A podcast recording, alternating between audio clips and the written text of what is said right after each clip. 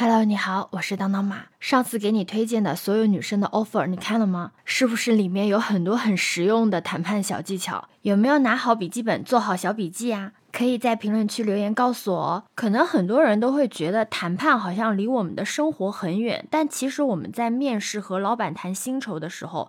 去商铺买东西和老板砍价，甚至买房买车和销售沟通的时候，这些都是需要我们去懂得去谈判沟通的，其中的利益都是靠我们自己去争取的。众所周知，我是李佳琦女孩，所以呢，他出的所有女生的 offer，我肯定是会一集不落的看的。在看的这个过程中，李佳琦的谈判真的很让我折服，果然是我爱的那个男人，没有错。我总结了一下他的五个谈判技巧。第一个就是直击痛点，针针见血。李佳琦在谈判的时候，可以很精准的戳中了品牌方的痛点。他跟国产彩妆品牌花西子谈判的时候，就跟花西子讲，花西子去年过千万的产品只有一个，所以这一次的双十一的压力很大。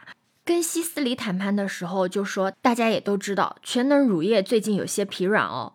跟薇诺娜讲，就是说你这样的活动，用户会觉得我一年只要逛一次双十一，囤一次薇诺娜就够了。李佳琦他针对不同的品牌，分别可以从产品的质量、价格、业绩这几个方面去直击痛点，气势上也使对方明白你掌握了他所有的底牌，直接给对方来了一个措手不及。可以看出，无论是李佳琦还是他的团队，都做了很充足的一个功课，前期做好准备，后期谈判的时候就可以精准的拿捏。第二点就是拒绝不等于失败，这个真的是让我学到了很多。因为很多的时候，我们在谈判或者买东西的时候，听到别人说不行的时候，第一反应就是这件事谈崩了。其实不是的，在李佳琦的身上，我学到了拒绝不等于失败。就给你举个例子嘛。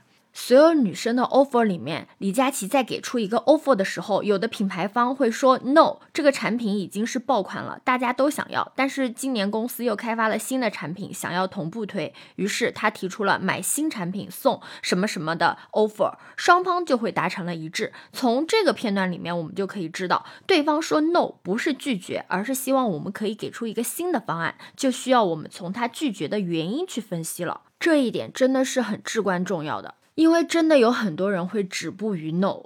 第三招，我觉得就是李佳琦的绝招——真诚。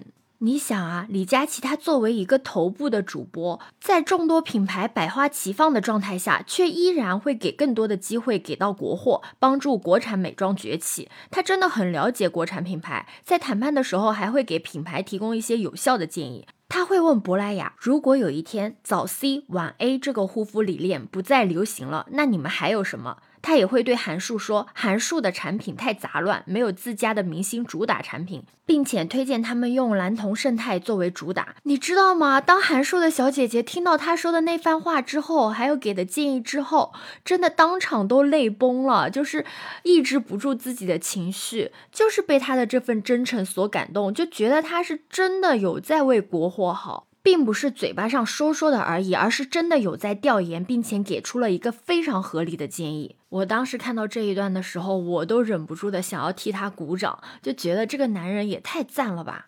他的第四招就是以退为进，为了不让这个场面陷入僵局，一切都要在自己的掌握中。看上去好像自己是弱的一方，实际上一步步的在让对方走进自己的圈套。就像在跟 MAC 的女老板谈判的时候，李佳琦就提出了自己的方案。这个时候我们可以看到小姐姐的脸好像有点黑了，李佳琦就会马上说：“好吧，我的这个方案确实有点得寸进尺了。”但是他后面立马接上了：“我其实不是无理取闹，我是有去考虑过你们的品应该怎么样才能卖出去。其实产品有的时候不是看你卖的多，而是看这个搭配刚好是我想要的，并且提出了一个五九九的方案。”就在对方小姐姐还在思考的时候，他又说五开头总比六好吧？如果实在做不到，那就六百吧。那对方立马就同意了。表面上看来好像是那个小姐姐酷酷的，出于强势的一方，但实际上李佳琦最先用了一个无理取闹的价格，最终拿到了自己想要的价格。是不是这四点就已经很够我们学习的了？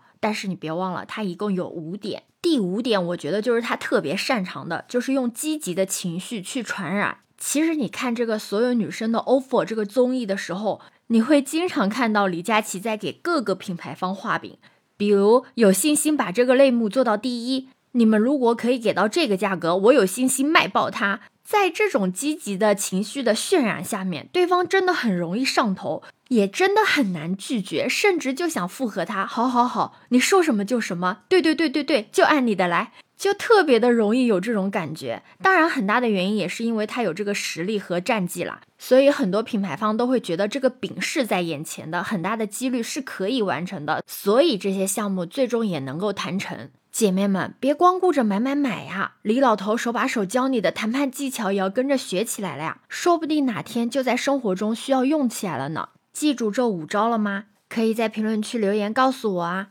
欢迎点赞、收藏、订阅走马，我是当当马，拜拜。